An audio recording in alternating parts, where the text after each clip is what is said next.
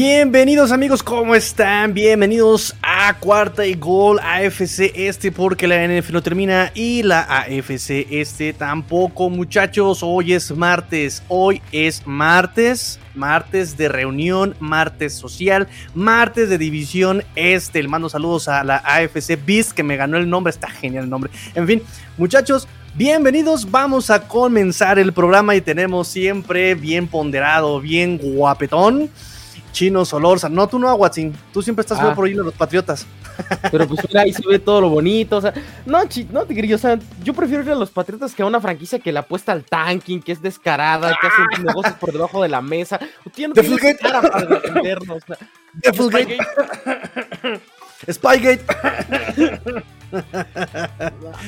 Deja que saludemos al chino, ahorita nos peleamos tú y yo. Chino, ¿cómo estás? Bienvenido. Onda, Tigrillo, Watson, ¿cómo están? Eh, pues hoy fue día de guillotina, ¿no? Hoy fue día de recortes, fue día de definir quiénes van a ser los 53 eh, jugadores. Bueno, todavía va a haber cambios, ¿no? Este, y hay movimientos, les llaman en inglés los famosos gymnastics, donde mandas uno al injury reserve y te queda un espacio para meter a otro, y luego vienen los del practice squad y algún otro trade pero digamos que los rosters, pues, ¿qué les gusta? Que estén ya un 95% definidos, este, con muy pocos cambios prácticamente antes de que arranque ya la temporada la, siguiente semana. Y pues de esto pues, vamos, a hablar y pues por a, ver si hay alguna sorpresa o algo que por ahí les haya llamado la atención de cada uno de los equipos y pues opinar al respecto.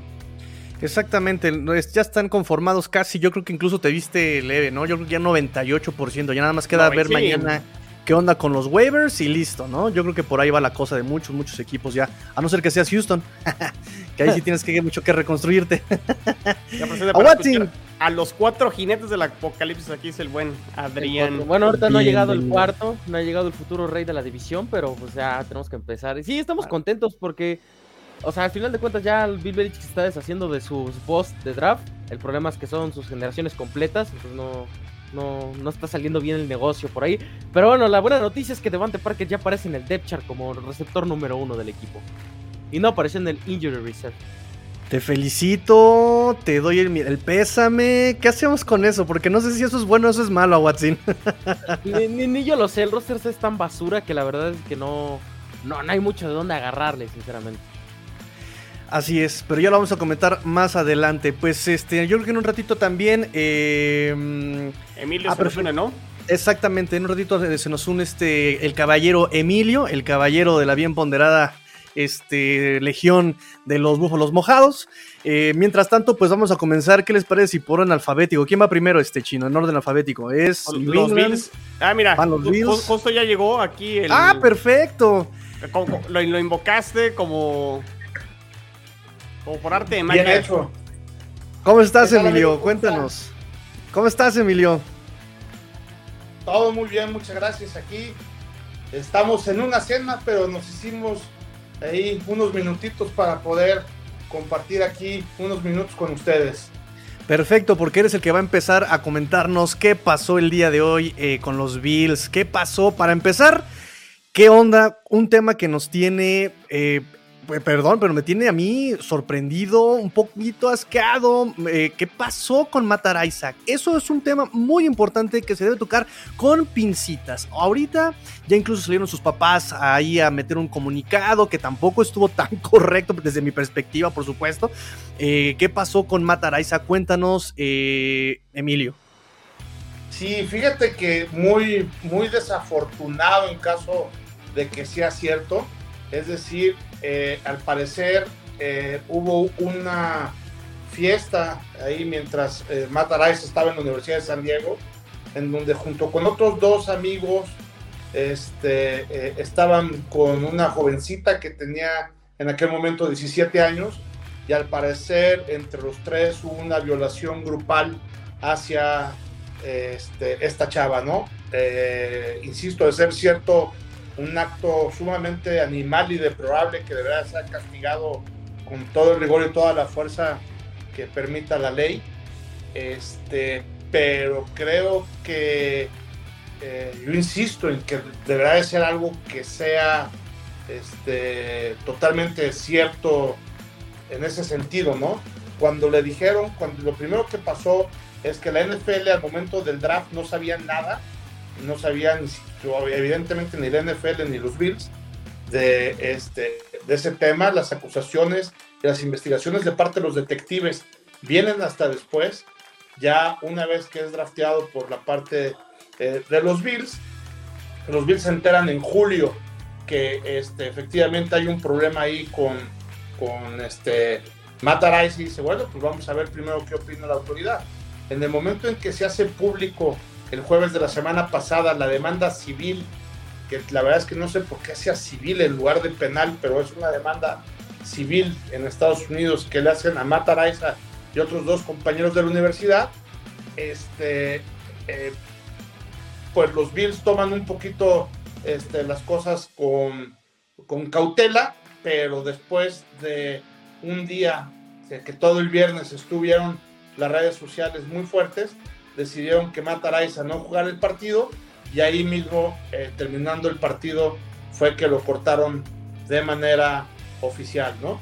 Eh, lo que tú decías de los papás, los papás salen con un comunicado precisamente diciendo, oigan, pues este, eh, en Estados Unidos la ley dice que tú eres inocente hasta que se te demuestre lo contrario.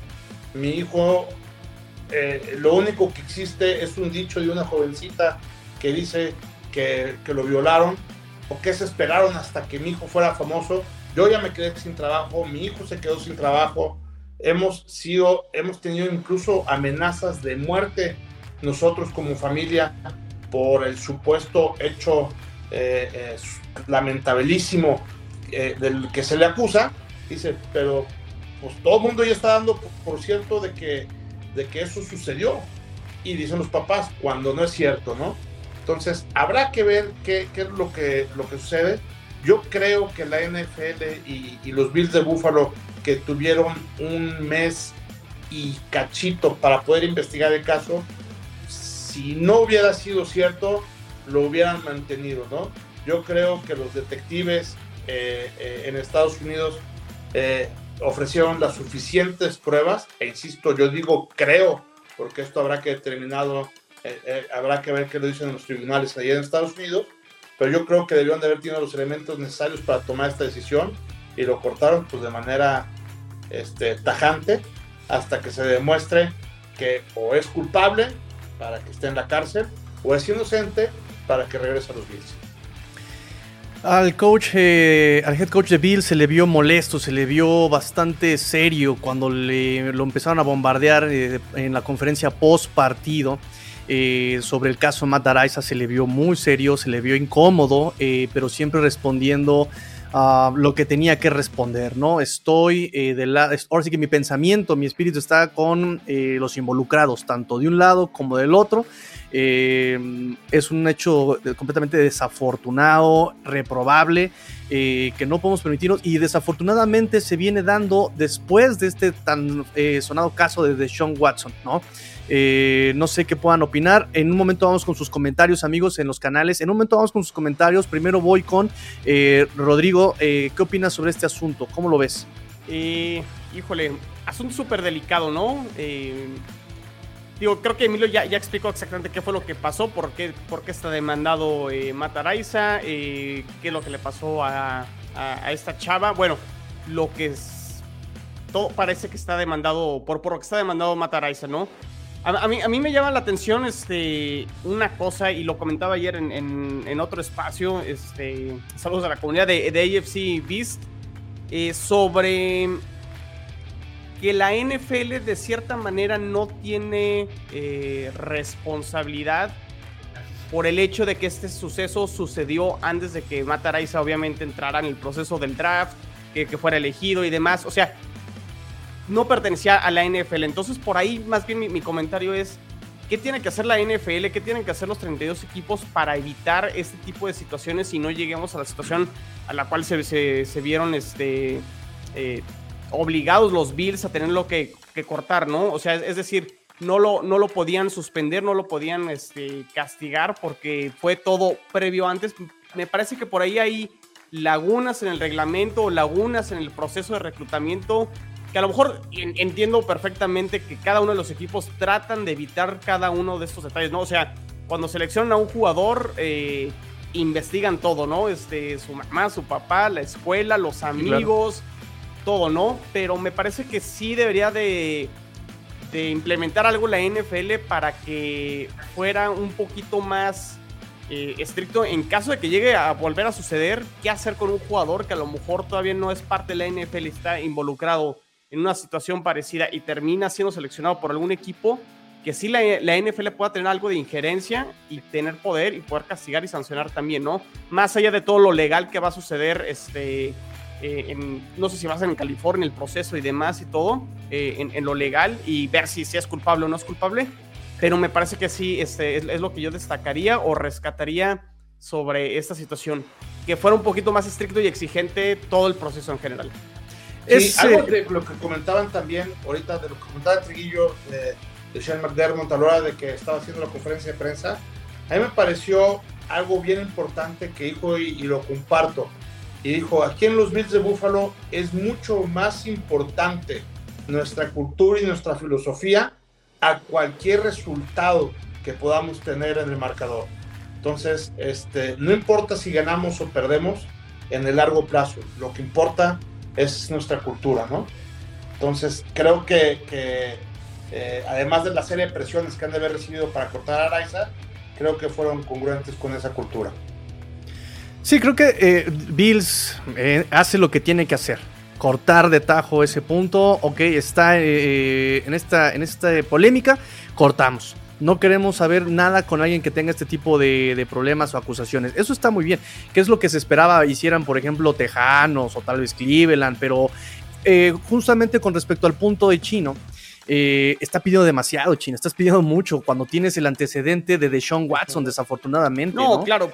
Digo, yo, pero en el caso de Deshaun Watson ya pertenece a la liga, ¿no? O sea, sucede todo lo de Sean Watson cuando ya es un jugador este, activo por parte de la liga a lo mejor se estoy pidiendo demasiado, pero siempre hay espacio para corregir, ¿no? Siempre hay espacio para revisar tu, reglamento y ver dónde hay lagunas y dónde puedes mejorar, ¿no? E, es muy complicado porque también estamos hablando de un jugador de cuántos, ¿no? ¿Cuántos este, jugadores hay en este, sí, claro. y además, antes del draft no había nada, no había ninguna demanda, no había nada, o sea, podías investigar y, y, la verdad es que la familia de esta chava salió ya una vez que era miembro de los Bills, ¿no? Entonces, y eso es precisamente de lo que se quejan los papás. Dice, porque hasta que mi hijo es famoso lo hacen y no lo hicieron pues, el día siguiente o la siguiente semana o el siguiente mes o el siguiente año de que pasó este tema de la violación, ¿no? No, pero o sea, también se... Yo siento que los Bills ya sabían de este tema y creo que no llegaron a pensar de que no iba a suceder nada, entre comillas, y también eso es una negligencia, ¿no? En el scout de los Bills. Porque por más investigación que hagas, sí hay muchos equipos que se pasan muchas situaciones por alto y pues al final de cuentas creo que ponen más por encima el talento de Matt Araiza que como jugador no se le puede negar, era el punter titular de estos Bills y probablemente el mejor punter de la liga en cuanto debutara y en ese sentido creo que los Bills hicieron ese eh, se hicieron de la vista gorda, por así decirlo, para que no saliera a la luz este tema, pero pues es evidente que cuando Matt Araiza eh, empezó a destacar en los training camps, en los partidos de la pretemporada, creo que era más obvio de que el, tema se iba a destapar un poquito. Y sinceramente no creo que deba haber sanción de la NFL, o sea, simplemente ya no es parte de la liga, ya no forma parte. Y en ese sentido creo que está bien, ¿no? Porque de todos modos no sabemos si es culpable o no. No podemos ahorita ponernos a debatir eh, temas de ese, ese estilo de temas, desde una situación así, pero Ok, primero que nada, alejarlos de la liga. Creo que los Bills hicieron, entre comillas, lo correcto porque yo sí tengo la sensación de que los Bills sí tenían conocimiento de esta situación o por lo menos tenían un antecedente. Entonces creo que por ese lado estuvo bien, pero igual, la liga va a quedar en mal por el tema de Deshaun Watson. O sea, no es posible que después de, dos de una apelación solamente lo suspendas 11 juegos y no vaya a perder tanto dinero. O sea, creo que ese es el problema que, que vemos en estas situaciones. Y sí, sinceramente el reglamento de la NFL, tanto en scouting como también ya en la liga propia, creo que sí está dejando muchos huecos como para que jugadores sigan haciendo lo que quieran y no sean sancionados. O sea, tenemos simplemente en la división, tenemos al defensor de las mujeres Tyred Hill, tenemos a Karim Hunt, tenemos un montón de jugadores que tienen antecedentes eh, graves, tenemos a dueños como Robert Kraft que lo pueden encontrar en prostíbulos con sustancias nocivas en la nariz. y sigue teniendo una franquicia de la NFL, incluso es considerado para estar en el Salón de la Fama. Tenemos asesinos, como lo fue el caso de O.J. Simpson, de Aaron Hernández y demás. O sea, creo que la liga sí es muy, muy difícil que cambie. O sea, está muy acostumbrada a que si eres bueno, realmente no importa lo que hagas extra cancha. Creo que ese es el problema más grave que tiene la liga y que también atenta contra, eh, pues digamos que la educación o la cultura del deporte en sí mismo, ¿no? Que creo que creo que aquí todos estamos de acuerdo que para ser un buen jugador hay que ser una buena persona y creo que en ese sentido, pues Madaraisa no sabemos qué esté sucediendo en otro ámbito, pero sí creo que es, polémico, ¿no? La situación de Araiza y que los Bills lo controlaron bien, entre comillas. Ahorita lo polémico. Fíjate que los Bills sí dijeron que, que, ellos antes del draft no tienen ninguna noticia y la NFL también dijo que se entraron en julio, ¿eh? Digo, al menos de que están diciendo ya mentiras también, tanto los Bills como la NFL, pero se supone que al momento del draft no, ninguno de los dos sabía de esto. Más bien el tema, Emilio, fue que ya sabían previo al corte la semana pasada, ¿no? En el, en el corte no ahora de ah, 53. Eso sí. En, el corte de la semana pasada, donde bajan de 85 a 80, los Bills ya sabían, ¿no? Entonces ahí es como que de repente sí cuestionas ahí. Se al, hicieron de su punte precisamente la semana pasada. Exacto, entonces ahí es donde sí como que digo, pues si ya sabían, entonces ¿por qué se esperaron hasta que se hizo público, no? Ahí sí. Sí, es justamente lo que hablaba Watson sobre la ética de la liga, ¿no? Por un lado, va a ser muy complicado eh, extirpar todo este, ¿cómo llamarlo? Este cáncer, porque tienes em, cero credibilidad en la liga, tienes cero credibilidad en los equipos. ¿Cuántas veces, por ejemplo, eh, lo, lo, vemos, por ejemplo, con Miami? A Miami lo castigaron por tampering y por tanking. ¿Cuántos equipos no conocemos? O sea, fuera de que yo defienda a Miami, ¿cuántos equipos no conocemos que ejecuten el tanking eh, y, completamente descarado? O sea, pero ¿sabes? No, no, es algo por un lado. apareció en un contrato. O sea, creo que eh, es que es el, tema de Miami. O sea, estaba en el contrato de Brian Flores y le pidieron que perdiera juegos. Tampoco es como, o sea, yo puedo agarrar a los Texans y ponerles a Jason Garrett y, o sea, sé que van a perder el partido, sé que voy a ser el primer pick global en este momento. Estoy hablando un poquito en general. O sea, tienes por un lado el tanking descarado de muchos. Sí, sí, sí. suéltame. Yo Miami, maldita. Suéltame, suéltame, chino. No, suéltame. Pero por un lado tienes ese tanking que todo el mundo aplica. El tampering, que todo el mundo aplica el tampering. Tienes del otro lado también con la NFL la cuestión del, sentido médico. Hubo una demanda colectiva por lo mismo de que eh, del CTE, de los problemas en la cabeza, que de ahí viene, por ejemplo, el problema de Antonio Brown, de incluso Aaron Hernández, por ahí se, dice que también era el mismo problema. Es decir, tienes muchas cosas. ¿Cómo, em, ¿Por dónde empezar a limpiar esta liga? En fin, este, Emilio, eh, sé que tienes el tiempo eh, corto. Eh, cuéntanos rápidamente sobre tu roster, cómo lo viste, bien, mal, le das calificación, regular. ¿Por qué cortaron hoy Howard? yo hace más o menos como un mes y medio, o casi dos meses, me aventé ahí un podcast precisamente de cuál sería el, el roster. Le atiné casi, casi, casi a todo y eh, los tres que no me gustaron, yo nada más, hay tres movimientos que no me gustaron, todos los demás, los, de hecho fue lo que exactamente predije en su momento, ¿no? Bueno, yo había dicho que también Ford se quedaba con nosotros, pero Ford lo lograron con un trading, un, trade que se hizo este, eh, precisamente, entonces pues ese no lo tuvimos que cortar, sino lo traíamos, que creo que estuvo muy bien hecho el movimiento, ese tampoco le atiné, pero los otros dos que no le atiné y un tercero que no conocía yo el jugador y que me gustó, y lo voy a decir en ese orden, es primero a Blackshear. Blackshear es un cuate que este, a nadie, nadie lo escogió en el draft, entonces vino un drafted aquí con los Bills, estuvo en el training camp, estuvo, pasó más o menos desapercibido, tuvo el primer partido como pretemporada, el segundo y el tercero, y en los tres fue el mejor corredor mostró no nada más tuvo los resultados en la parte de los yardas, sino que mostró una gran facilidad para poder cortar, para correr por fuera, para correr por dentro, la manera en que brincaba en, sus puntas, la manera del eje, de cómo mantenía este, su centro de gravedad en la parte de abajo. Impresionante, a mí me gustó muchísimo, incluso como corredor 2 de los Bills. Para mi gusto, mejor que Moss y mejor que eh, Dave Johnson y mejor que Gilliam y mejor que, este, que James Cook, el propio Cook que el rookie que contratamos también. Me gustó muchísimo él, yo no lo hubiera cortado.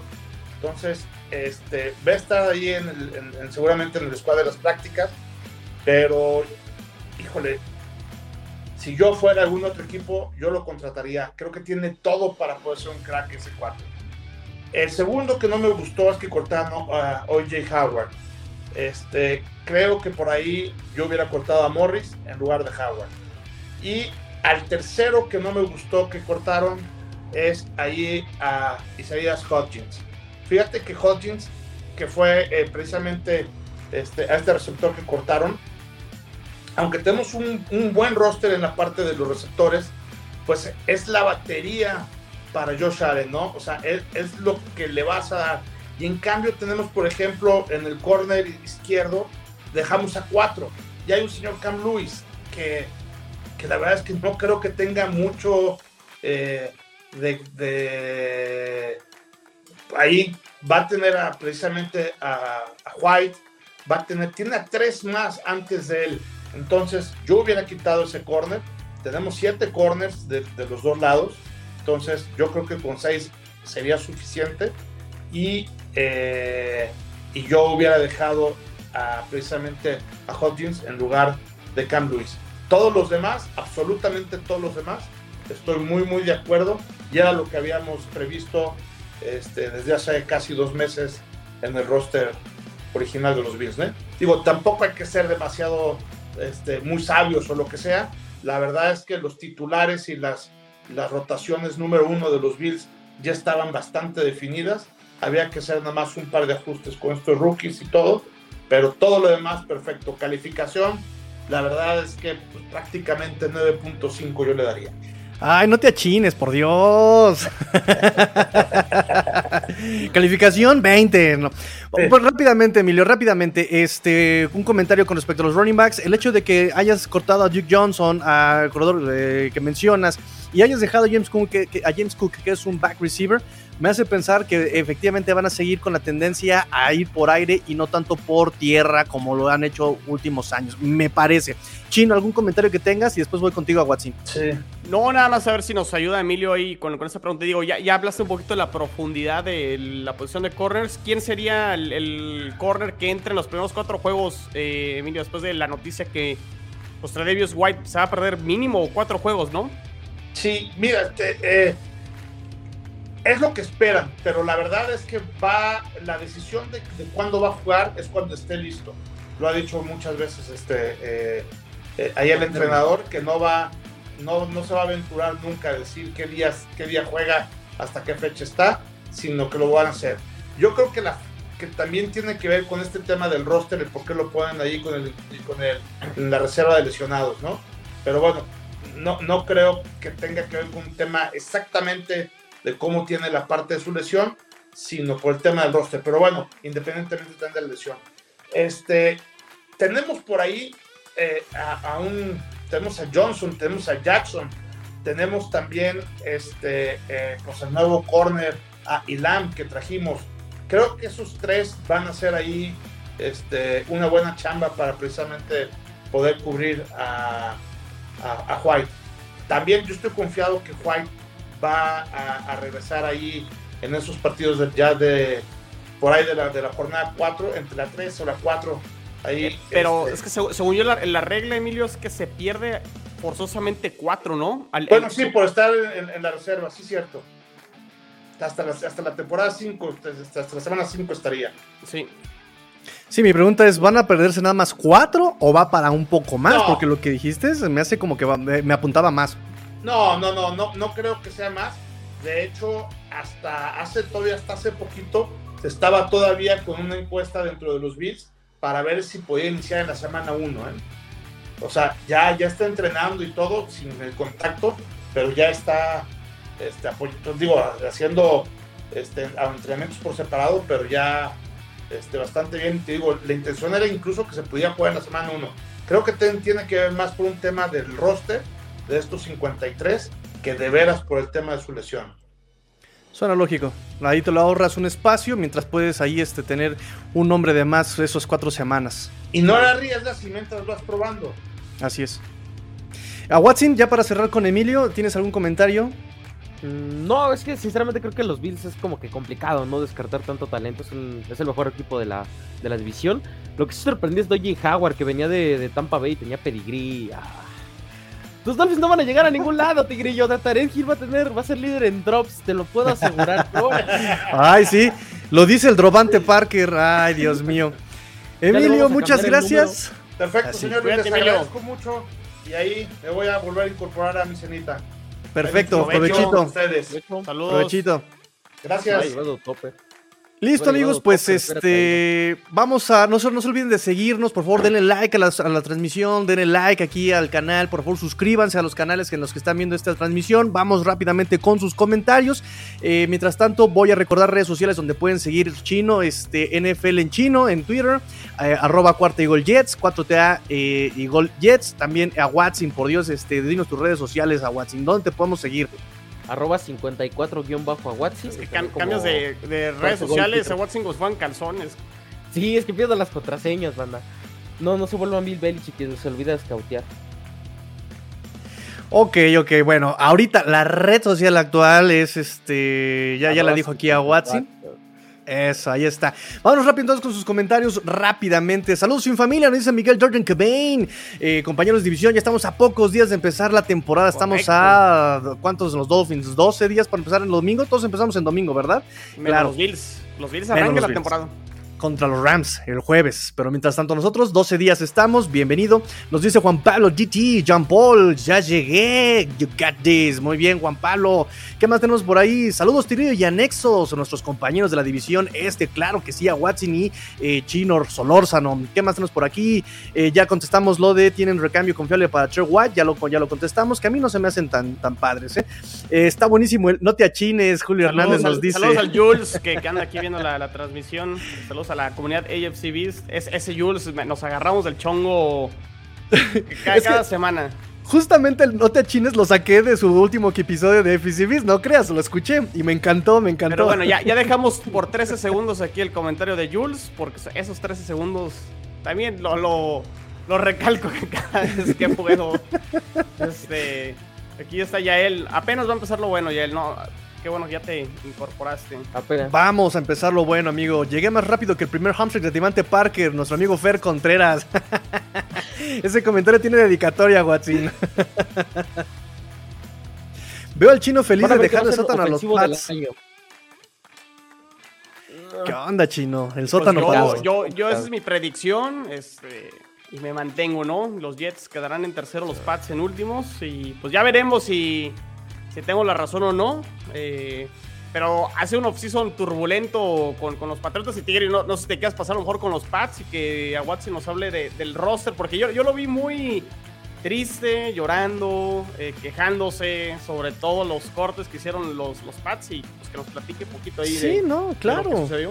Ya, Lo ya vi y dije, oye, amigo Watson, ¿te cortó la novia? ¿Estás bien? ¿Alguna enfermedad terminal? Te veo decaidísimo, ¿qué pasó? Y me, di- me respondió no. triste, se quedó Divante Parker en el roster, lo entendí, lo abracé, lloramos, fue hermoso. Cuéntanos a Watson. Bueno, para empezar, o sea, tenemos que empezar con el corte que fue tristísimo. O sea, teníamos dos jugadores que creo que iban a hacer el roster. Yo estaba esperando, que era Lil Jordan Humphrey y Trey Nixon, que sinceramente son mejores que Triquan Thornton en cualquier día de la semana. Y los dos fueron cortados. O sea, es evidente que van a regresar, pero, o sea, fue un corte extraño. Y otro, otro corte que no se habla mucho es el de Kevin Harris, novato de este año, sexta ronda, running back, que no pasó el corte final, que es sorprendente. O sea, ya Pues ten- ten- tenían año, 20 ya- mil corredores, o sea, de entrada, ¿para qué seleccionar más corredores, no? Es que sinceramente yo veía más factible que se fuera, no sé, Demian Harris en un trade a que se fuera Kevin Harris. O sea, de lo que había llegado, creo que era, era extraño que se lo cortaran tan rápido. Y también por ahí otro nombre que no se habla mucho es el cornerback Terrence Mitchell, eh, que junto a Malcolm Butler parecía que iban a ser los principales corners de esta defensiva. O sea, se van y básicamente le dejan el espacio libre a los hermanos Jones, ¿no? A Marcus, a Mark, eh, Marcus y a Jack Jones, que son novatos de tercera y cuarta ronda de este año. que la verdad es que han jugado bien en la pretemporada, jugaron muy muy bien, tuvieron un training camp excepcional y creo que es, es interesante, creo que lo, lo, que se quedó en el roster. Otro corte por ahí sorpresivo que creo que al Tigrillo le hubiera encantado es el de Cody Rusi, que era un centro que probablemente es, el mejor liniero ofensivo eh, si comparamos la línea ofensiva de Miami con él, creo que es mejor que cualquiera de esos muertos mal pagados que nada más vienen a robar. A rato se van a ir, tigrillos nada más vienen a vender jerseys y se largan, así de sencillo. Viven de recepciones que no contaron por castigos.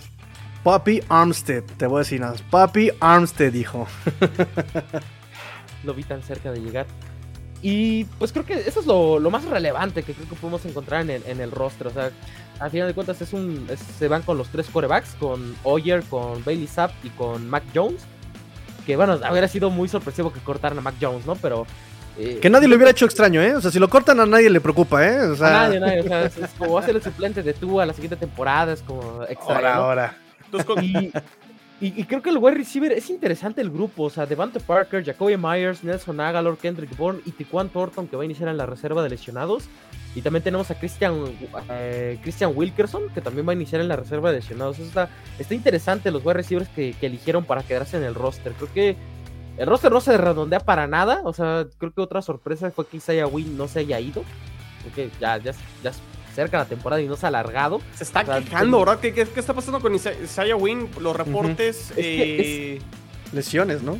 Lesiones, es que pero, o, o, como queja del sistema ofensivo, ¿no? También por ahí estuve es leyendo. Que el, problema, el problema inició desde el minicamp que cambiaron a Trent Brown a tackle izquierdo, que era la posición de Isaiah Wynn, y él lo mandaron mm. de tackle derecho. Entonces, vienen las lesiones de Isaiah Wynn, que ya estamos acostumbrados, que sí, en tres años ha jugado como 30 partidos, así de triste es la carrera de Isaiah Wynn. Entonces, en ese sentido, creo que ni él está contento, ni la franquicia ya está contento con él, pero vámonos a lo lógico. O sea, realmente no hay un equipo que esté interesado en traer un post de primera ronda. Si Alex Leatherwood lo cortaron apenas y muchos fans de los Pats lo están pidiendo, quiero decirle a Nación Patriota, al gurú, a todos los que están en el grupo. No se ilusionen con Alex Leatherwood, esa es más trampa que nada. Cole Strange va a tener mejor carrera que Alex Leatherwood. No, no traigan otro boss de primera ronda, ya estamos hartos de reciclar jugadores basura. Y, y ese, ese, es el tema, o sea, creo que Isaiah Wynn no encuentra un lugar ideal y también no encaja ya en el sistema de Nueva Inglaterra, porque también John DiCayusted está jugando mejor que él, Justin Herbert está jugando mejor que él, o sea, así de triste es la situación con Isaiah Wynn. Ya son y realmente es, es, es, triste, creo yo. O sea, es un pick de primera ronda de 2018, que también otro pick de primera ronda de 2018 que cortaron apenas, Sonny Michel saludos al tigrillo que se había comprado el Jesse, estaba bien emocionado. Y cada vez que decía, es que tenemos al Ronnie McSonny Michel, dos veces campeón del Super Bowl, experiencia de playoffs, que tiene liderazgo en el roster. O sea, ya, ya se había comprado el cuadro, yo lo deseché desde hace semanas. O sea, es, es, triste, pero creo que, que, el tema es que Bill Belichick no sabe draftear. O sea, creo que ya, ya llegó un punto en el que sus generaciones siguen fracasando. Y, y ya llegó un punto en el que ya es cansina su presencia en el, en la franquicia, por lo menos como gerente general, porque sabemos que si se va como head, head coach, creo que los Pats no ganan más de cuatro partidos. Así de ya lo decíamos, ya lo decíamos acá, Chino, que le den su incen, ya vámonos, vámonos, vámonos, ya, vámonos. Ya, ya, ya, ya fue, ¿no? Este, en ese sentido, sí. pues, en el, en el, Bill Belichick General Manager. Como coach sí, todavía le, le, va a dar el beneficio de la duda porque pues la verdad es que sí sigue haciéndolo bien, pero sí más dudas que, que respuestas creo que con, con los Pats de, de, momento. Oye, a ver, a Watson, por aquí te andan preguntando sí. este, quiénes son los running back de Patriots, con quiénes se quedaron. Eh, ahorita tenemos a Demian Harris, Ramondre Stevenson, Ty Montgomery, otro que también va a iniciar en, el, en la reserva de lesionados, pero como que es un... Es el nuevo James White, pero de descuento y mal pagado. Así de triste la situación. Y Pierre Strong Jr. Ellos se quedaron en el roster, sí. Finalmente se fue JJ Taylor, que ya lo estábamos pidiendo desde hace meses. Ya se largó por fin, entonces ya el grupo para aventar. Y si regresa Kevin Harris a la escuadra de prácticas, creo que también ya vamos a aventar running backs toda la semana. Que nos llamen los Bills, ¿eh? Nosotros tenemos running backs para aventar. No, ya como les dije, el hecho de que te quedes, o sea, cortaste Duke Johnson, y yo entiendo Duke Johnson, pero Duke Johnson te podía dar esas yarditas que por lo menos eh, Singletary no te iba a dar por tierra, y te quedas con... Es, que, es que se supone que Zach Moss es el, es el tipo de... de de running back, ¿no? Que y por ahí salió que lo querían cambiar. Ya querían cambiar también exacto, a Zach Moss. Entonces, ¿qué te está diciendo? sí. No necesitan las, tier- las yardas terrestres, o sea, quieren a alguien un back te receiver. como, te saltaste como tres comentarios de- del público. Eh, Es que bueno, pues le están tirando a, a los fans para que no te pongas tan triste a Watson porque mira, dicen para que parece equipo de expansión. Pensé que los Texans se volvían a incorporar a la liga puro retazo, dicen.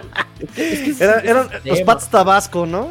Los Pats- Y que todos No, gracias no. a Belichick dicen por aquí, a Watson. Es que, es que sinceramente Bill Belichick no, no, no puedo defender por el simple hecho de que él armó el roster. Nadie le está poniendo a fuerza a los jugadores. Él trajo a los jugadores que él quería. Y no entiendo por qué. Sinceramente no, no hay explicación. Y Bill Belichick va a ser un genio como Bill O'Brien. No, o sea, nadie va a ganar la de Bill O'Brien. Cambiar a de Andre Hopkins por dos, por una selección de segunda ronda, nadie lo gana a ganar. A menos que mañana los Bills nos regalen a, a Stephon Dix. O sea, yo creo que así ya podremos decir que hay otro Bill O'Brien. Fíjate, está interesante. Todos queremos a Stidham. Ese Mac Jones no puede ganar si su equipo no corre al menos 100 yardas. Voy a checar ese dato, güey, porque creo que sí ninguna victoria de Mac Jones fue con menos de 100 yardas de los running backs. Pero Jared Stidham es el suplente de los Riders y hay esperanza, señores y señores. Me voy a comprar el jersey de Jared Stidham y lo van a exhibido aquí. Lo vamos a tener porque es el GOAT. Es mejor que el muerto de Skyler Thompson, claramente. Ah, ¿qué pasó, hermano? ¿Qué pasó? El mejor rookie quarterback de la pretemporada. Ahorita, ahorita platicamos de eso. Ya, ya. Nada más me, nada más me estás este. Oye, ¿dó- picando. ¿dónde me dejas a Streveler también de los Jets que tuvo tres comebacks y. Este, Es pero- ya lo cortamos también, ¿eh? Ya. De hecho, Ah. él a ver si regresa al, al practice squad. eh. Te No, voy a decir yo, que. Streveler, Streveler perdió eh, la contienda de posiciones con Skylar Thompson justamente acá en Miami este, a este mismo año. Entonces está, está curioso ahí la conexión. Si llegamos a 50 likes en esta transmisión, vamos a hacer nuestro pirámide de GOATs. O sea, obviamente, Jared Stidham va a estar uno, luego Skyler Thompson, luego Teddy Bridgewater y así vamos a estar armando nuestra lista de GOATs. Porque Va, va, va, Flaco, va. Joe Flaco no entra en esa lista, o sea, él, él juega otra liga. o sea, él, Es punto él y está en otro aparte, ¿no? universo. Ajá, exacto, o sea, él, él va a estar en otra edición. Y Tota Baila ni se diga, él va a estar en el sótano de los Yo GOATs. nada más voy a decir una cosa, muchachos. Si tú actúa en pretemporada cero intercepciones, ¿cuántas tuvo este Mac Jones y cuántas tuvo Flaco? ¿Y de qué forma, eh? Porque como hemos dicho en este programa, lo que importa son las formas. Bueno, yo me acuerdo de una intercepción de, de Tua el año pasado, ¿eh? Contra Chicago, también en zona roja, muy, muy, muy fea. Es pretemporada, no, no, no inflemos mucho lo que. Pero algo que sí hay que pretemporada. Eso es preocuparse, importante. Nada Eso más es para importante, decir el, el- el comentario de los Pats. Nada más para decir que en el partido de pretemporada contra los Raiders, la ofensiva titular jugó casi cuatro series ofensivas y solamente consiguieron tres puntos. Y sí, tuvimos recepción de Nelson Ágalo. Ah, cama, no, ya, ya de que digas que Nelson Aguilar fue tu líder, quiere decir, ay, no, ya, ya, ya, ya, ya. ¿Suficiente Ya, con pues, Pats? ¿Podemos pasar a los Jets? Ahora sí podemos pasar a los Jets. Vámonos con los Le pasamos un. Kleenex a Watson que sí, o este. Ya estoy resignado, banda. O sea, ya las O ya, ya- o ya no hay lágrimas que. Ya mi Belichick se llevó todas mis lágrimas. O sea, ya, ya, ya no hay mucho que podamos decir, pero Muy Ok. bien. el siguiente año es el bueno, banda. Muy bien, antes de pasar con Jets, me gustaría, me gustaría por favor a la gente que nos está viendo, que le dé like a esta transmisión, que por favor se suscriba al canal. Por favor, suscríbanse muchachos, para ustedes es, un clic, para nosotros es la vida entera. Así que échenle una suscripción, por favor, échenle un like aquí a la transmisión. Hombre, hombre, claro que yo he leído a Quevedo y he leído a... Hombre. Entonces, por favor, muchachos, por favor, este, un like, una suscripción, échenle, eh, sería un gran apoyo para nosotros. Eh, recuerden seguir las redes sociales, arroba cuartigol Jets, arroba cuartigol Pats, arroba cuartigol Bills, arroba cuartigol Dolphins. Eh, ratito repetimos las redes sociales personales, pero por favor échenle un vistazo, contenido NFL todos los días, diario, especializado eh, y personalizado para ustedes muchachos. Así que vámonos ahora sí con el roster de los Jets. Buena defensiva, ofensiva, me genera dudas. Chino, ¿qué tienes que decir al respecto?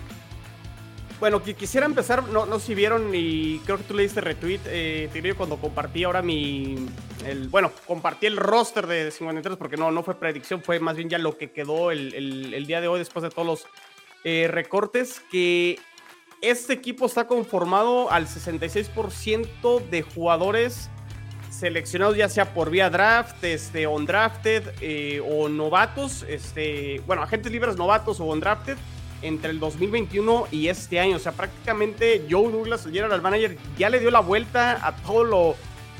a todo lo maligno, a todo lo feo, a todo lo que no colaboró este, previamente eh, con, Mike McCagnan. Este, también hay por ahí selecciones a lo mejor de, la era de Adam Gates que también este, no sirvieron de, mucho. Entonces prácticamente ya es un equipo muy, muy renovado en ese sentido, combinado con jóvenes por el draft del año pasado, draft de este, este año todavía hay jugadores este, del draft del 2020, como el caso de Denzel Mims, que todo parecía que a lo mejor sí podía ser cambiado. Todavía no descarto que lo puedan cambiar, ¿eh? eh al parecer, a, lo mejor... la, a la hinchada de los Jets cantándole ya se va, ya se va. Y, no, y se quedó, y se quedó de momento. Eh... Y Sala lo dijo también, ¿no? Lo respaldó como de él no se va a ningún lado. No, y, y creo que fue, fue, bueno, lo que comentó Sala fue, no es que Denzel Mims esté enojado con los Jets, no es que Denzel Mims esté enojado con Robert Sala, no es que Denzel Mims esté enojado con Mike LaFleur. El tema es que Denzel Mims quiere jugar y, Robert Sala ha sido muy claro eh, que hay otros receptores que están por encima de él y está complicado que, juegue, ¿no? Entonces por eso es la petición de, eh, de Mims de salir del, del, equipo y Robert Sala hasta cierto punto dice, lo entiendo perfectamente, que tenga esa iniciativa y esa eh, petición de querer jugar. Entonces vamos a ver si por ahí puede, haber otro trade eh, durante la temporada y que algún equipo que sí le falte receptores, este, por ahí se pueda ir eh, Denzel Mims. Pero bueno, hace sentido que, lo dejen de momento y que sea el, receptor, ¿no? El receptor 6. Pero sí, para, para mí lo más destacado es la combinación este, de, de, lo que comentaba, de cómo han armado el equipo los últimos dos años. O sea, este es el, equipo entre Sala y Joe Douglas, prácticamente, ¿no? Eh, me gustaría que me dijeras por qué no te gusta la, ofensiva, Tigrillo. Igual ahorita entramos. Eh, de las sorpresas, híjole, eh, no, bueno, Devin Coleman, el, que iba a ser, según yo, running back 3, lo terminan cortando y se queda Van Knight, un undrafted que viene de la estatal de North Carolina. Lo hizo muy bien la pretemporada y se termina colando. Obviamente va a tener más un rol como en equipos especiales, pero bueno, se ganó un, lugar. Y también lo que estuvo súper polémico fue eh, en la posición de safety. No con los titulares, eso está muy definido. La Marcus Jr. y Jordan Whitehead son los dos titulares. Pero todo parecía que Jason Pinnock y. Jason Pinnock se me está yendo el, otro safety. Eh, Jason Pinnock. Bueno, se termina quedando también un undrafted Tony Adams, eh, que termina colándose este, al, final. Es sorprendente. Y la verdad es que tengo que hacer más tarea porque realmente eh, no sé qué esperar de, este joven Tony Adams de la Universidad de Illinois, pero por ahí sí, sí sorprendió que Jason Pino quedara fuera. Yo pensé que iban a dejar fuera a Ashton Davis, esta selección del draft del 2020, termina eh, quedándose, pero bueno, estamos hablando de una posición de suplente no tanto de titular. O sea, realmente eh, con los titulares, eh, Will Parks, aquí ya me, está ayudando, estaba viendo los comentarios, eh, Rodrigo me, está ayudando, Will Parks, que, tuvo repeticiones con los titulares en algunas situaciones, con los unos y con los dos, Will Parks parecía que se iba a quedar y no fue así, entonces vamos a ver si termina regresando a lo mejor para el practice squad, ¿no? Pero con los titulares no hay ninguna sorpresa, realmente todo creo que hace sentido por las contrataciones que hicieron en agencia libre. Y me gustaría saber realmente qué es lo que no te gusta, Tigrillo, de, la ofensiva o qué no te hace sentido. Que el, no, me, no me gusta de Jets que los puntos claves a la ofensiva me parece que son los más flojos hasta ahorita, ¿no? O sea, yo entiendo el proyecto, yo entiendo, eh, pero dado los hechos un poco y dado lo que ha pasado en Jets, me parece que sí eh, tienes buenos wide receivers en Garrett Wilson y en el Moore.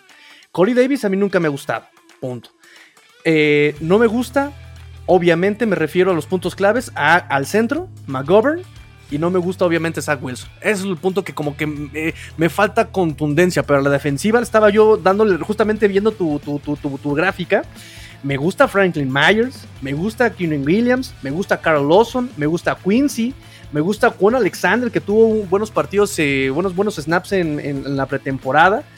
Y evidentemente eh, Whitehead desde estaba en Tampa, me acuerdo. Sí, sí, sí. desde, desde Tampa me gusta bastante. Eh, eh, como dices, los titulares muy buenos, aunque en la defensiva sigue siendo, me parece, su punto débil la, parte de los cornerbacks. Creo que Sos Garner no ha impactado, digo, es pretemporada y es bueno que lo, lo hayas dicho, la pretemporada normalmente son no, ensayos. No le, lanzaron ninguna vez, ¿eh, Tigrillo? Lo respetaron. De todas maneras, no podemos decir mucho de pretemporada. de acuerdo Sabemos que incluso hay ofensivas que están diseñadas para ensayar ciertos puntos o para exigirle a ciertos jugadores. Y DJ, Reed, y DJ Reed me parece que es un buen corner que viene a Seattle. Eh, no jugó la pretemporada, entonces vamos a ver cómo. Oye, me parece que la secundaria está renovada y, hay experiencia. El año pasado sí fue un desastre. Eh, complementando con lo que comentas de la ofensiva, sí, Zach Wilson es una incógnita, no sabemos. O sea, yo, yo no los voy a vender ahorita y decirles, no, Zach Wilson va a tener la super temporada. No lo sé. O sea, realmente es lo que vamos a aprender esta temporada y vamos a ver si, si realmente eh, funciona. Corey Davis, estoy de acuerdo, eh, realmente no es un pick eh, tomado, o sea, fue tomado en el top 5 con Tennessee, no ha rendido a ese nivel. Pero me parece que con las adiciones, tanto con Elijah Moore y Garrett Wilson, va a tener más un rol de wide receiver 3, como lo fue con Tennessee, o wide receiver 2 o 3 cuando estaba con AJ Brown. O sea, no va a tener esa responsabilidad como el año pasado ser el receptor 1. Entonces me parece que ahí en ese sentido creo que Corey Davis puede volver a, retomar este, ese nivel. Las lesiones le impidieron creo que el año pasado para haber tenido una temporada cerca de las mil yardas y, tuvo 4 o 5 touchdowns. Entonces no, no lo hizo mal con todo y que estuvo eh, lesionado. Eh, del lado del centro, Conor McGovern, échate un clavado tigrillo, fue creo que top 10 fue centro top 10 de, la liga el año pasado. Y me parece que es el punto más débil. O sea, sí coincido que es el punto más débil probablemente de la línea ofensiva. Pero ya muchos quisieran tener a lo mejor un centro arriba del promedio, ¿no? Entonces realmente tampoco lo veo grave. Y, ya lleva tres años con los Jets. Entonces no se vieron en la necesidad de, suplirlo. Entonces hay mejores centros, sí. Pero el hecho que tengas uno arriba del promedio me parece que, es, suficiente para, la línea ofensiva. Y, eh, y yo destaco, no se habla mucho los tight ends de los Jets, pero creo que va a ser la, la pieza fundamental. Lo he repetido hasta, hasta el cansancio. Creo que sí, Usoma y Tyler Conklin este, van, van a ser claves en, en, en, esta ofensiva. Es una ofensiva que es totalmente diferente a lo que fue el año pasado. O sea, sí hay muchos cambios, pero me parece que sí hay más talento. Pues justamente, mira, no sé, yo creo eh, un poco que también los Jets saben lo que... Eso es bueno, es una buena señal. Saben lo que, lo que de, lo que adolecen justamente, ¿no? Y me parece que le están metiendo mucha ayuda a Zach Wilson con los, con los Tyrants, justamente, sabiendo que puede tal vez eh, Zach Wilson tener por ahí problemas de proceso de juego, tal vez, porque ¿qué es lo primero que busca un coreback cuando está en problemas? Lo más cerca que tiene. ¿Y quienes siempre están más cerca del coreback? Los Tyrants. Entonces, sí, no sé si incluso hasta en Fantasy me atrevería a andar agarrando a CJ Usoma por los targets que le pueda mandar este, este Zach Wilson. Me parece que es por eso, ¿no? Saben un poquito que a Zach Wilson le va a costar un poquito de trabajo el desarrollo todavía. Normal, digo, su ¿qué? segundo año. Está bien, perfecto, lo están protegiendo, excelente. Eh, pero creo que por ahí va la situación de meterle también dos Tyrants. Y, nada más para cerrar, este, pues no cambia el sistema ofensivo que me parece súper importante. O sea, eh, no se menciona mucho, pero cuando tienes un coreback joven eh, de primero o segundo año, creo que este, es importante mantener la continuidad en el sistema ofensivo. Si no, pregúntenle a los Dolphins cómo han batallado con, con, con eso. Pregúntenle a los Patriotas cómo le está yendo ahorita con el nuevo sistema ofensivo. Eh, cómo le está yendo a Justin Fields también en Chicago con el cambio de entrenador, nuevo sistema ofensivo. Creo que eso le va a ayudar bastante a Zach Wilson y vamos a ver si realmente puede, puede mejorar este, este año. Sí, sí, sí, sí, por supuesto, vamos a ver, digo, son cambios, siempre es importante la congruencia, la constancia, siempre lo he mencionado, siempre lo he dicho y no me voy a cansar de decirlo, eh, pero bueno, en ese sentido, Jets, qué bueno que, mantiene el proceso, que no interrumpa el proceso, que no hay cambios drásticos, que eh, más, que cambios, yo diría que está adaptándose y está aprendiendo, lo cual es bueno, eh, a partir del mismo esquema de cocheo y pues no sé si tengan algún comentario más. Vámonos con los Dolphins. Este, ¿Te parece bien, Chino? ¿Te parece bien a Watson? Vámonos con los Dolphins. Nada, más para decir que Jeremy Rockets, el fan número uno de los Jets, se quedó en el roster. ¿eh? Pues va a ser el Tyrant número 3. Va a ser el Tyrant número 3. va a ser un proyecto a desarrollar. Se vio bien en la pretemporada. tuvo por ahí una recepción de, touchdown. Eh, entonces, bien, o sea, realmente no, no tienes. El, año pasado, Watson, los Jets no tenían ningún Tyrant, ¿no? O sea, no existía, era nulo. Y, ahora creo que los Jets tienen. Cuatro. Cuatro, entonces. Lawrence Cager también es de esos casos, fíjense. Eh, digo, obviamente va más para tema de equipos especiales. El caso de Lawrence Cager es un jugador que fue un drafted, creo que hace dos años, pero como receptor hicieron la transición eh, y lo convirtieron ahora en Tyrant y terminó colándose al, roster. Entonces es ahí interesante lo que sucedió con, con Lawrence Cager. Sí, estoy viendo que aquí en tu, gráfica exactamente viene desde el 2020, Cager, ¿no? Entonces, ok, ok. Este, y cuatro Tyrants se me hace un poquito, para, para lo que es Jets, me parece congruente, congruente porque van a estar usando mucho a los Titans. Entonces lo que pasa es que el, sistema ofensivo de la Flor y probablemente muy parecido a lo que quieren implementar en, Miami, eso está, eso está muy interesante. O sea, tanto Mike McDaniel y, y, Mike LaFleur vienen de la misma familia, ¿no? De Shanahan.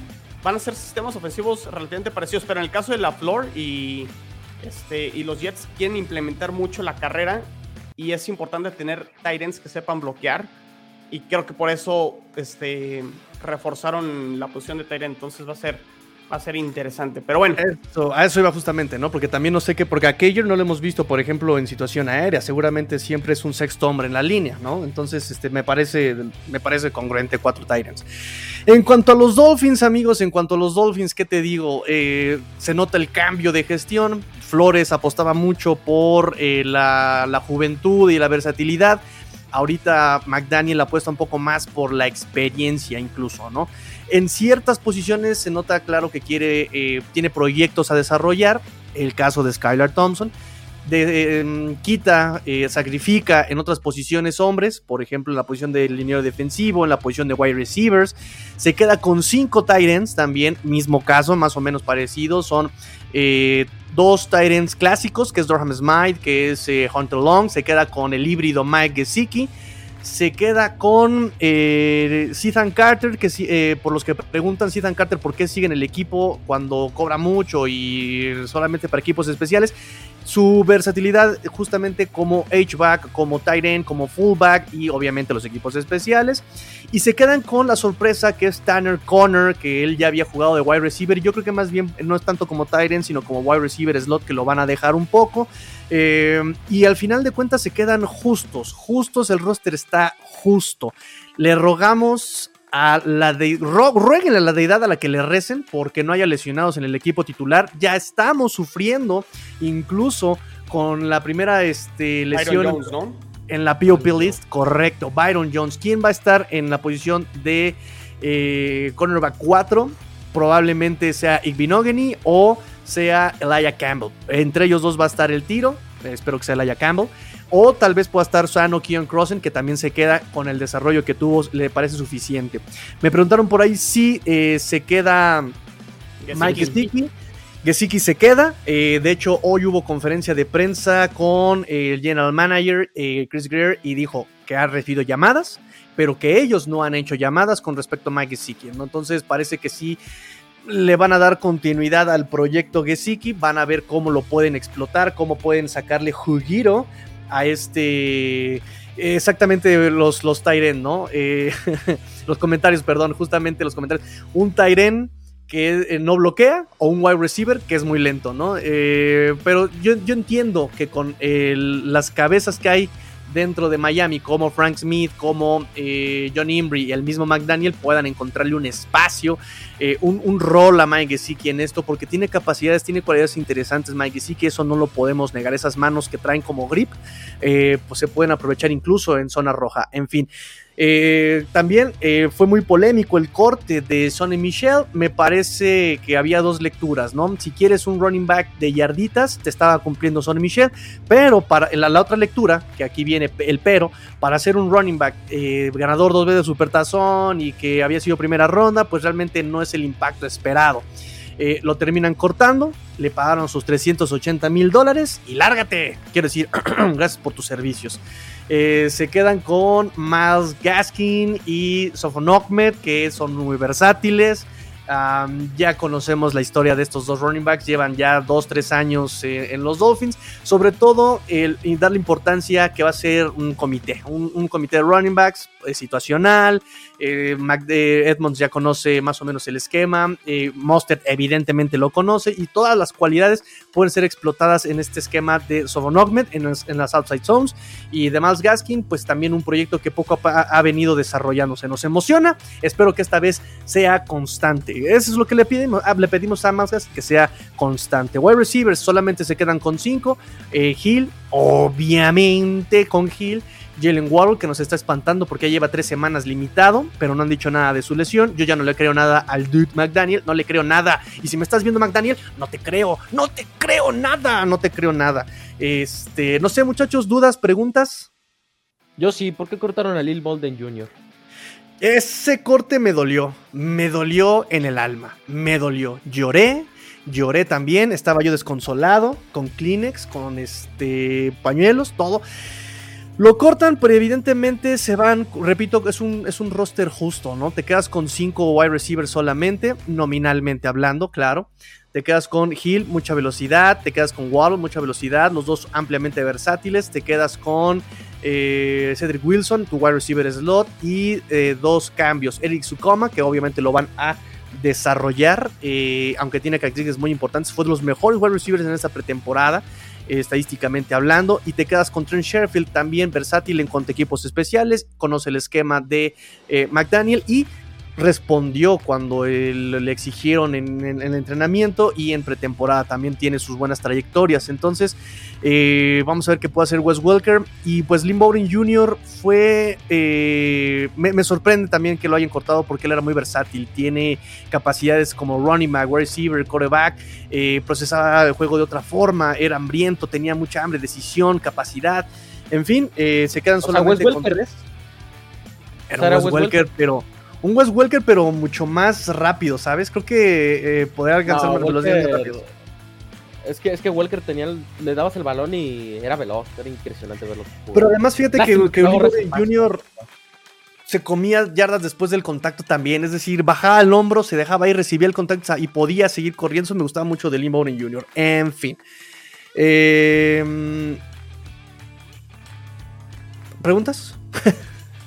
yo veo, yo veo el roster titular bien, pero sí está como muy con pincitas, o sea, se le empieza a caer, este, o sea, te lesiona Teron Armstead, por ejemplo, y, esa línea ofensiva, este, no, no sé, ¿no? El caso de Connor Williams, o sea, por ejemplo, si, si ahorita hablábamos de los Jets, ¿no? De McDermott, de Connor, perdón, Connor McGovern, eh, a lo mejor no te convencía, Connor McGovern sería el centro titular sin ningún problema en, en los Dolphins. Connor Williams este, ni siquiera jugó, creo que de centro con los vaqueros, ¿no? Jugó de guardia el año pasado. Así es. Ah, vamos a ver cómo, cómo le va.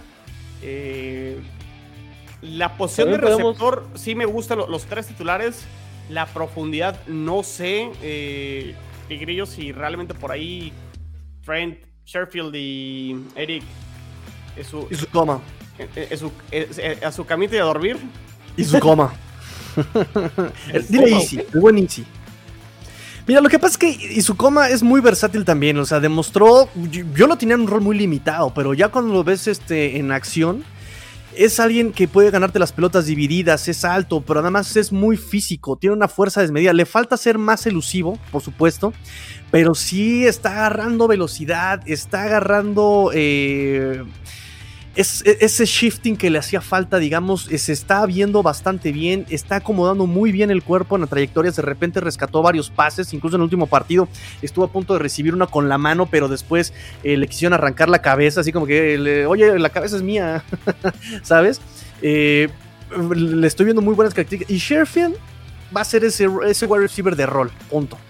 Me preocupa sí la profundidad, efectivamente, porque tienes a dos velocistas y ninguno de los que tienes atrás de, ellos te lo va, los, va a poder suplir. Y ya estamos viendo ahorita la ausencia de Jalen Waddle. ¿Qué va a pasar si nada más tienes a cinco wide receivers? Y, no puedes meter este comité como los running backs, ¿sabes? Entonces me, me parece como les decía, eh, rueguen porque no se lesione ningún titular, porque la profundidad, eh, y no solamente con wide receivers, incluso de cornerback ya estamos sufriendo, de linebackers centrales vamos a estar sufriendo. Hay varios proyectos a desarrollarse, pero es eso, están, son proyectos todavía, ¿no? Eh, Channing Tyndall no está listo todavía, eh, Laia Campbell no está listo todavía, eh, son, son varios proyectos en puntos bien importantes y ahorita, por ejemplo, nos enfrentamos a que Byron Jones no va a estar en la primera, el primer mes con los Dolphins y es el mes más importante en el calendario de los Dolphins, entonces eh, qué va a pasar, ¿no? Pero bueno, yo insisto que me parece que los Dolphins en este año es más bien para encontrar un esquema de trabajo y, desarrollar ese esquema y encontrar que todo se amalgame de, una forma correcta, ¿no? Para entonces sí, eh, si tienes que cambiar y tienes que eh, adaptarte. El dilo. Ah, ¿qué pasó, hermano? ¿Qué pasó, hermano? Este es el año de Tua como Baloa. No, y hablando bien de Tua, no, no, hablando, hablando de Tua, lo ha hecho, lo ha hecho bien, eh, digo, a reserva. Es pretemporada. Eh, fue pretemporada. Jugó contra eh, ningún titular. Todas las defensivas fueron defensivas básicas o enfocadas a cierta situación de campo.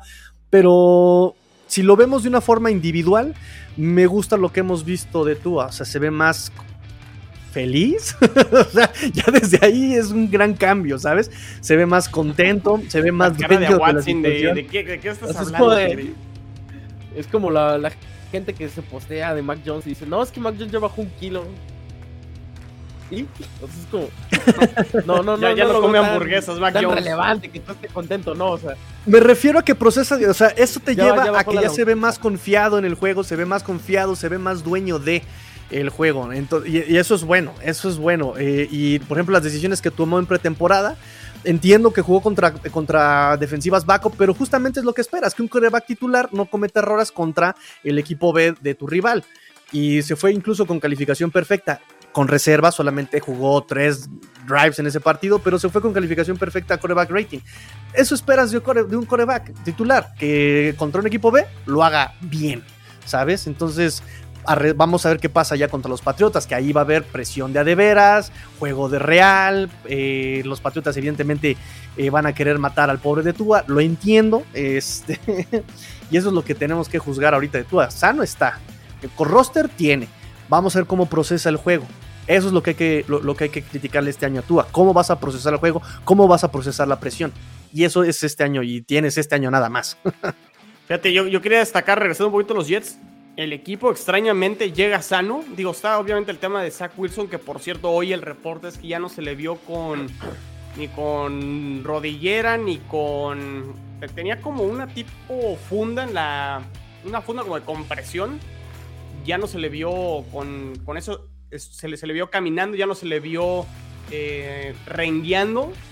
Y todavía sale como que no, no confirma y no quiere decir este, qué va a suceder la, la siguiente semana yo sigo creyendo que va a ser Joe Flaco la semana 1, pero si no mandaron al Injury Reserve a, Zach Wilson, yo creo que lo vamos a ver a más tardar en la semana en la semana 2 y el equipo en general está sano, cosa que realmente no híjole, es que con los Jets también era un hospital año tras año tras año tras año y creo que eso también ilusiona y al menos eh, pues querer a, la gente con lo que estás planeando toda tu off-season y que con eso prácticamente arranques la temporada siempre va a ser bueno para cualquier equipo, ¿no? Claro. Claro, claro, claro. Eh, por lo menos no tienes que estar adaptando, parchando el plan que ya tenías y puedes desarrollar el plan que ya tenías.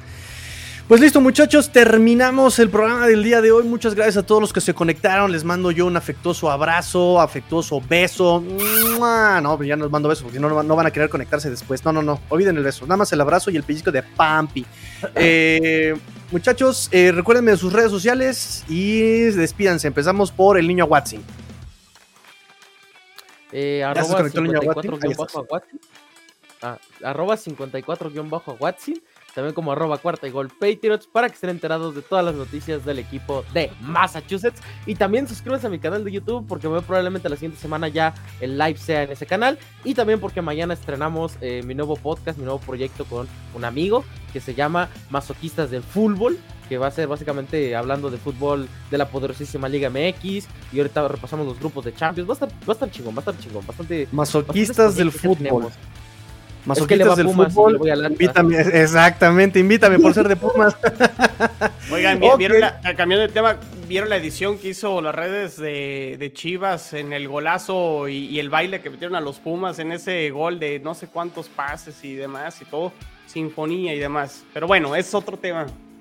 Oye, traemos, hijos, traemos hijos a los Pumas, Tigrillo. ¡Que se calle! ¡Que se calle! Para Lilini. Fuera Lilini.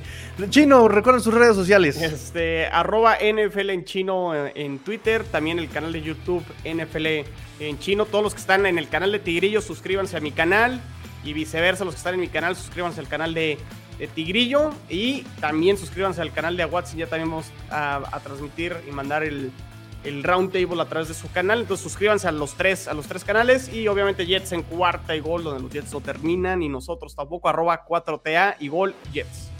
Exactamente, y bueno, ya se las abritones, amigos, abritones de sabritas, arroba master-tigrillo, eh, como dice Chino, arroba cuarto y gol Dolphins. Nos vamos.